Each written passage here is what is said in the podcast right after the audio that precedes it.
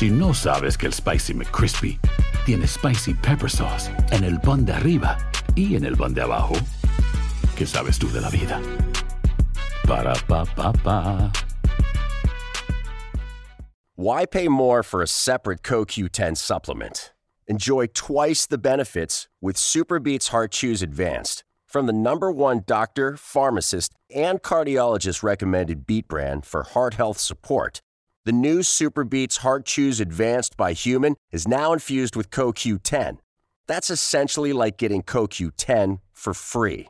Our powerful blend of beetroot, grapeseed extract, and CoQ10 ingredients support nitric oxide production, healthy blood pressure, healthy CoQ10 levels, and heart healthy energy with two tasty chews a day. Plus, Superbeats Heart Chews Advance are plant based, so you get heart healthy energy without stimulants. For a limited time, get a free 30 day supply of Superbeats Heart Chews on all bundles and 15% off your first order by going to radiobeats.com and using promo code DEAL. That's radio, B E E T S.com, code DEAL. Dicen que traigo la suerte a todo el que está a mi lado. Y esa es mi mala fortuna. Basada en el clásico de Juan Rulfo, llega Univisión, El Gallo de Oro. Supongamos que la caponera puede inclinar la suerte a quien ella quiera. ¿Estás tardando en conquistarla? Con Lucero, José Ron y Plutarco Asa. Este gallo me está cambiando la vida. En una historia legendaria de amor y azar. No trates de cambiarme, no lo vas a lograr. El Gallo de Oro, lunes a viernes a las 9 por Univisión.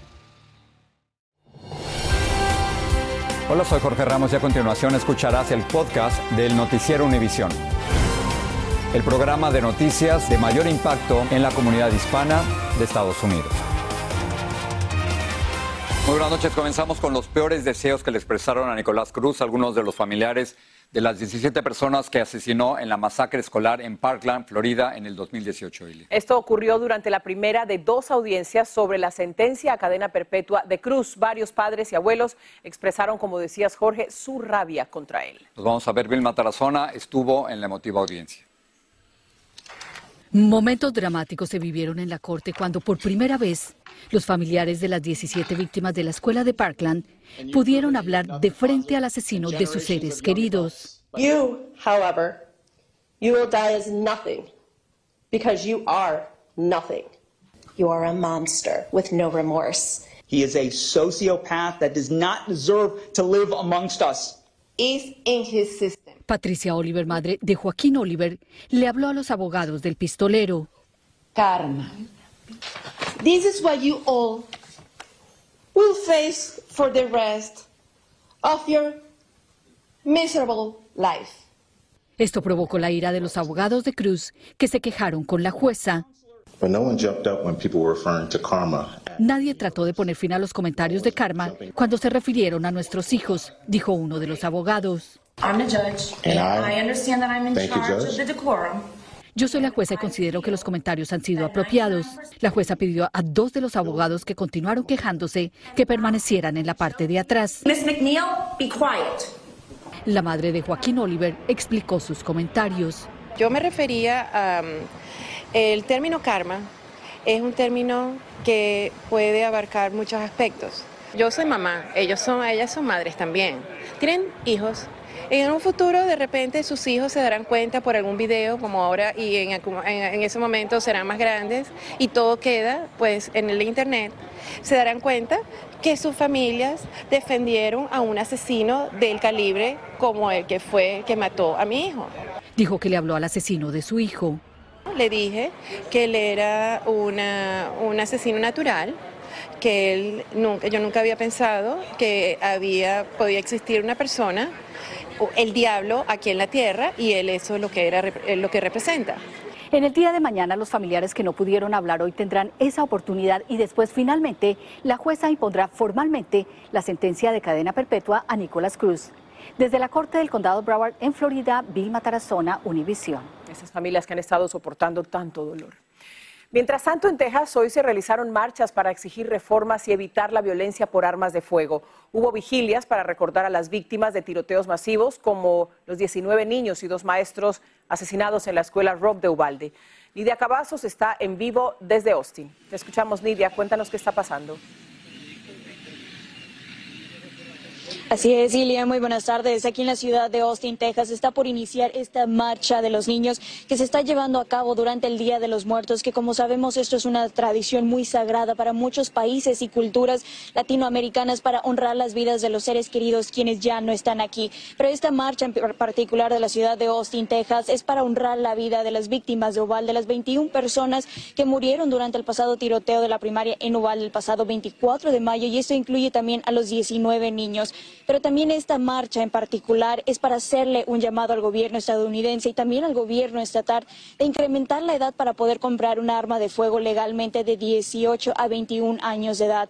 Aquí es una marcha, es una manifestación y presentes dentro de esos manifestantes van a ser los familiares de las víctimas de Ovalde, pero también van a estar otros familiares de las víctimas de previos tiroteos aquí en el estado de Texas, como por ejemplo el del Paso, Texas, la iglesia en Sutherland Springs y también la escuela Santa Fe. Todos ellos están unidos con el mismo llamado, la misma petición de incrementar la edad para poder comprar un arma de fuego y también honrar las vidas perdidas. Regreso con ustedes. Gracias por la información. Vamos a pasar a San Francisco con la presentación en corte del hombre que atacó brutalmente a Paul Pelosi, esposo de la presidenta de la Cámara de Representantes, Nancy Pelosi. David DePap fue acusado formalmente de intento de asesinato y otros cargos. Luis Mejía nos dice qué pasó en esta primera de las muchas audiencias que va a enfrentar el atacante canadiense. Este fue el primero de muchos días en la corte. David DePap se declaró inocente de acusaciones que incluyen intento de asesinato y que podrían darle décadas de prisión sin contar con los cargos federales con los que más tarde volverá a enfrentarse a la justicia. Su defensor público dijo estar dispuesto a presentar una vigorosa defensa a su cliente, pero admitió que recién recibe el caso y no ha podido aún leer los reportes policiales. La fiscalía, por su parte, está segura de que fue lo que llevó al acusado a entrar a la casa de los Pelosi. La fiscal dijo que la motivación de DePap es política. Los documentos presentados ante el juez dejan pocas dudas. En ellos, el acusado le dijo a la policía que él veía a la congresista como la líder de todas las mentiras dichas por el Partido Demócrata, agregando que la quería secuestrar y romperle las rodillas para que entrara al Congreso en silla de ruedas, mostrándole a los otros legisladores que sus acciones tienen consecuencias. En medios sociales, este Papa apoyó a quienes atacaron el Congreso y repitió la mentira de que Trump ganó la elección. Mientras el acusado se presenta en la corte, Paul Pelosi sigue aún en terapia intensiva. La oficina de la líder de la mayoría de la Cámara dijo en un comunicado que continúa lentamente lo que se espera sea una larga recuperación. El caso contra DePap, un indocumentado canadiense, es bastante sólido. No solamente está su confesión, el ataque fue presenciado y grabado por las cámaras corporales de los policías que respondieron a la llamada. Por su parte, en Washington, el jefe de la Policía del Congreso está pidiendo más recursos para proteger a los legisladores. San Francisco, Luis Mejín, Univisión. La policía de Newark, en Nueva Jersey, informó que uno de sus oficiales recibió un disparo de arma larga en el cuello y otro uno en la pierna. Al parecer, los oficiales cumplían una orden de allanamiento cuando les dispararon desde un lugar elevado. Que otro tiroteo en Chicago dejó por lo menos 14 personas heridas, incluyendo a tres niños. La policía revisó las cámaras de vigilancia que muestran al menos a dos personas que dispararon desde una camioneta en marcha. Cambiamos de tema. La Unión Americana de Libertades Civiles exigió una investigación y castigo a los agentes de la patrulla fronteriza que dispararon balas no letales contra migrantes. El sindicato de la patrulla fronteriza dijo que sus agentes lanzaron bolas de pimienta después de que los migrantes supuestamente los atacaran con piedras. Desde Texas, Marlene Guzmán tiene reacciones de algunos migrantes que estuvieron involucrados en este episodio. Venezolanos se arrepienten de sus impulsivas acciones que desataron caos y tensión entre autoridades estadounidenses y cientos de migrantes que llevan semanas acampando a las orillas del río Bravo en Ciudad Juárez. Sí, nos equivocamos y les pedimos perdón entre todos. Eh, prácticamente nos dejamos llevar por una persona que nos estaba insistiendo a pasar de aquel lado con la bandera de nosotros de Venezuela. Ellos responsabilizan al reconocido muralista mexicoamericano Roberto Márquez por supuestamente incitarlos a participar en este movimiento. Con la ayuda del artista Robe, que él fue detenido.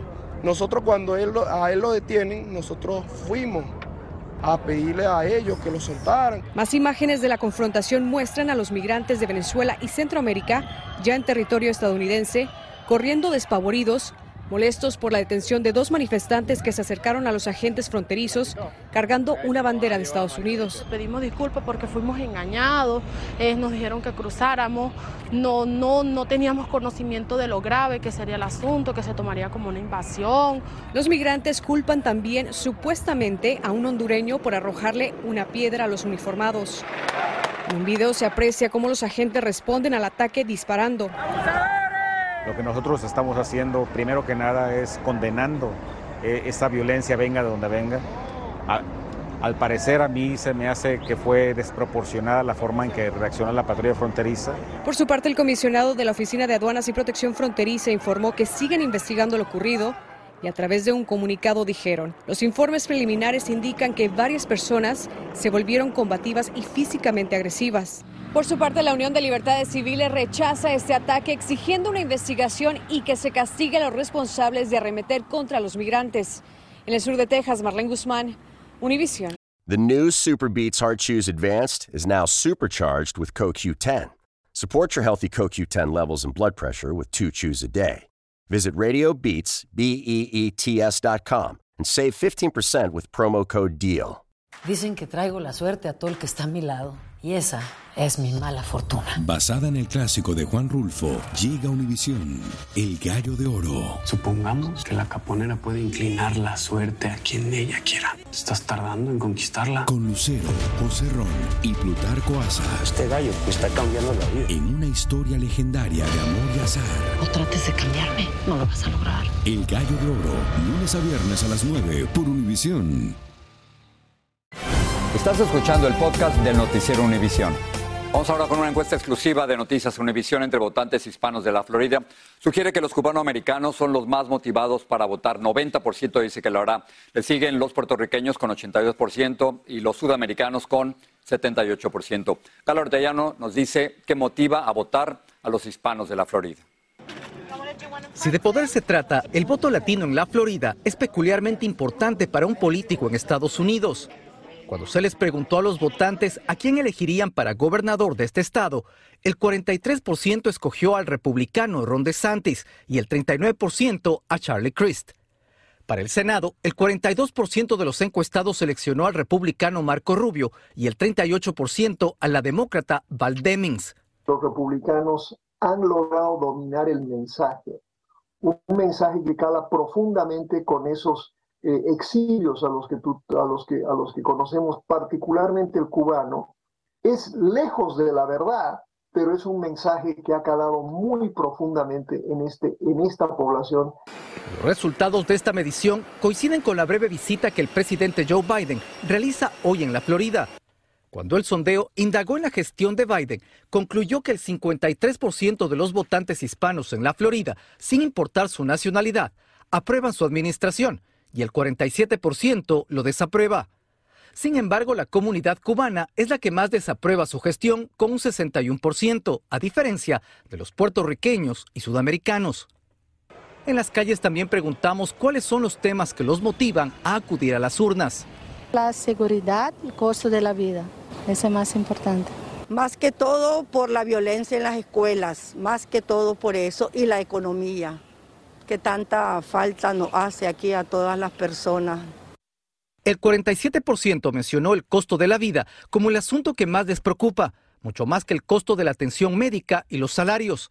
El 78% está a favor de prohibir los rifles tipo AR-15 y un 22% está en contra del control de armas. La economía, sin duda alguna, en este momento en Florida es el tema más importante, es lo que tienen en mente la gran parte de los votantes. El 73% del voto latino también se muestra a favor del acceso de la mujer al aborto y un 27% está en contra. Por otro lado, el 80% de los latinos registrados para votar en la Florida están a favor de un camino a la ciudadanía para indocumentados y un 20% está en contra. La encuesta completa está disponible en univisionnoticias.com. Seguimos con ustedes. Galo, gracias. El presidente de la Corte Suprema, John Roberts, suspendió temporalmente la entrega de las declaraciones de impuestos del expresidente Trump a un comité del Congreso que investiga sus finanzas. Esta suspensión le permite al tribunal analizar la apelación de Trump para que se bloquee permanentemente la entrega de sus declaraciones. Y en otra información que se origina en la Corte Suprema, hoy negó la solicitud del senador republicano Lindsey Graham para que bloqueara su testimonio ante un jurado investigador en Georgia. Ese jurado investiga los esfuerzos del entonces presidente Trump y sus partidarios para anular las elecciones presidenciales del 2020 en ese estado. La farmacéutica Pfizer anunció que su primera vacuna contra el virus respiratorio VRS podría estar disponible pronto y que si la reciben las embarazadas protegerían a los bebés desde sus primeros días de nacido. La noticia llega cuando los hospitales pediátricos de todo el país enfrentan un grave aumento del número de pacientes ingresados por infecciones relacionadas con el virus. Jaime García tiene los detalles. En medio de la peor ola de contagios y hospitalizaciones infantiles causadas por el virus sincital respiratorio, los laboratorios Pfizer anunciaron que después de 60 años de investigación, desarrollaron una vacuna que promete proteger a los recién nacidos. Esta vacuna ha estado en, investigación por mucho tiempo, ¿verdad? Pero por el hecho de que cambie mucho el virus muy rápidamente, es difícil tener una vacuna exacta que funcione. La protección de los infantes se lograría vacunando a sus madres cuando aún están embarazadas. El dar la vacuna a una mujer embarazada puede ah, dar inmunidad a ese niño o niña, ¿verdad? Antes de que nazca, porque son más vulnerables en los primeros seis meses de su vida. Entre el 15 y el 22 de octubre se registraron en el país 7.334 casos de esta enfermedad respiratoria, caracterizada por congestión nasal, tos, fiebre y en casos extremos dificultad para respirar.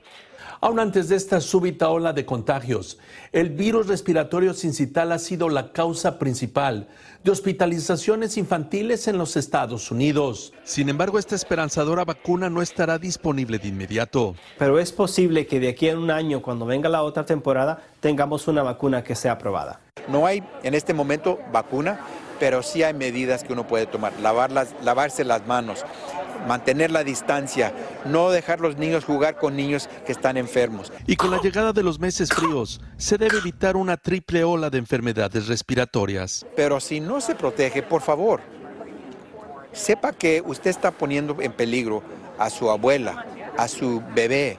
Protégese de la COVID, de la influenza. Es tiempo de vacunarse. En Los Ángeles, Jaime García, Univisión. El mandatario brasileño Jair Bolsonaro no concedió su derrota en las recientes elecciones presidenciales ante Luis Ignacio Lula da Silva. Sin embargo, su su jefe de gabinete dijo que colaboraría con el nuevo gobierno y que espera al equipo de transición para iniciar el proceso.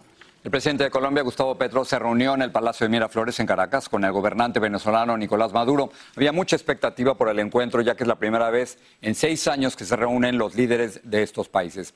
Francisco Recetas está en Caracas.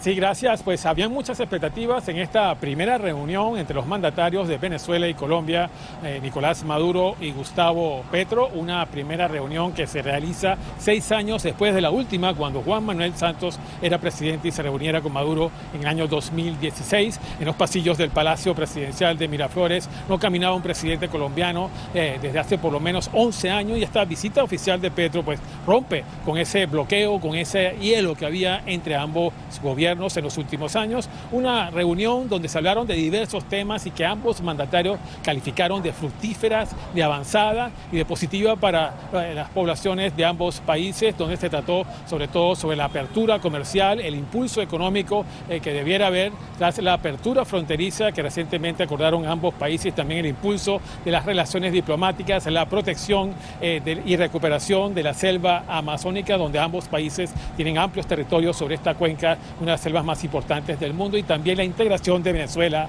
a la comunidad internacional. Maduro anunció pues que Venezuela regresaría a la comunidad andina de naciones y consideraría también el regreso al sistema interamericano de derechos humanos. Es todo por los momentos, volvemos con ustedes a los estudios. Muchas gracias, Francisco. Las remesas a México desde el extranjero aumentaron 15% desde enero a septiembre del 2022. El Banco de México informó que en ese periodo la economía mexicana recibió casi 43 mil millones de dólares de sus connacionales. Con este resultado, las remesas suman 29 meses con incrementos sostenidos.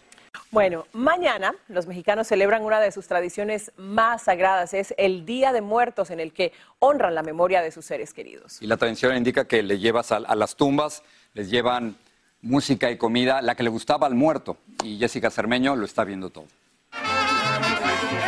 Así, con baile, flores y música de mariachi, recordaron sus familiares hoy a Luis Calvo Barriga en Sinsunzan, en el centro de las celebraciones mexicanas para los que ya no están. Le gustaba mucho trabajar en uh, construcción, haciendo patios, haciendo yardas, talando árboles. Mire, quedó abajo de un árbol.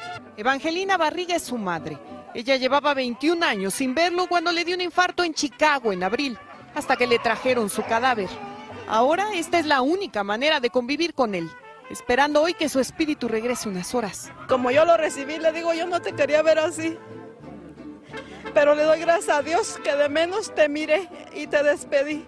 Y sé que está aquí y aquí vengo a verlo. Sí causa el sentimiento porque nos llega el recuerdo, pero a la vez también es felicidad porque estamos nuevamente reunidos la familia, vaya. Gracias al color y a la luz que cientos de michoacanos dibujan sobre estas tumbas y a la música que acompaña, la capital del imperio purépecha es la razón por la que la tradición mexicana del Día de Muertos es patrimonio de la humanidad. Los arcos son para los que fallecieron recientemente y los adornan con comida y hasta la ropa del difunto.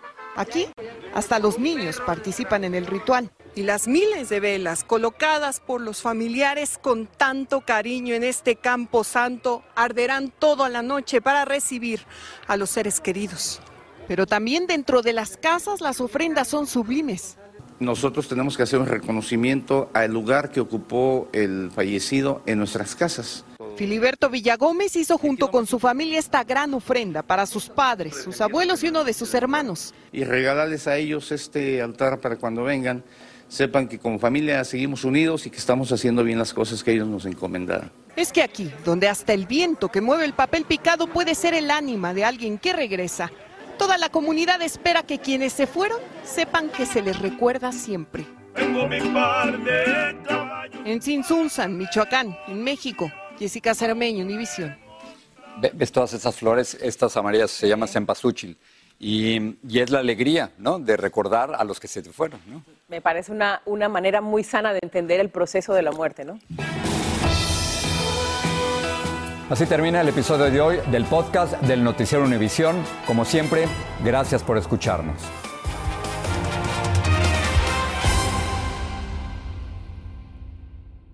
Dicen que traigo la suerte a todo el que está a mi lado. Y esa es mi mala fortuna. Basada en el clásico de Juan Rulfo, llega Univisión, El Gallo de Oro. Supongamos que la caponera puede inclinar la suerte a quien ella quiera. ¿Estás tardando en conquistarla? Con Lucero, José Ron y Plutarco Asa. Este gallo está cambiando la vida. En una historia legendaria de amor y azar.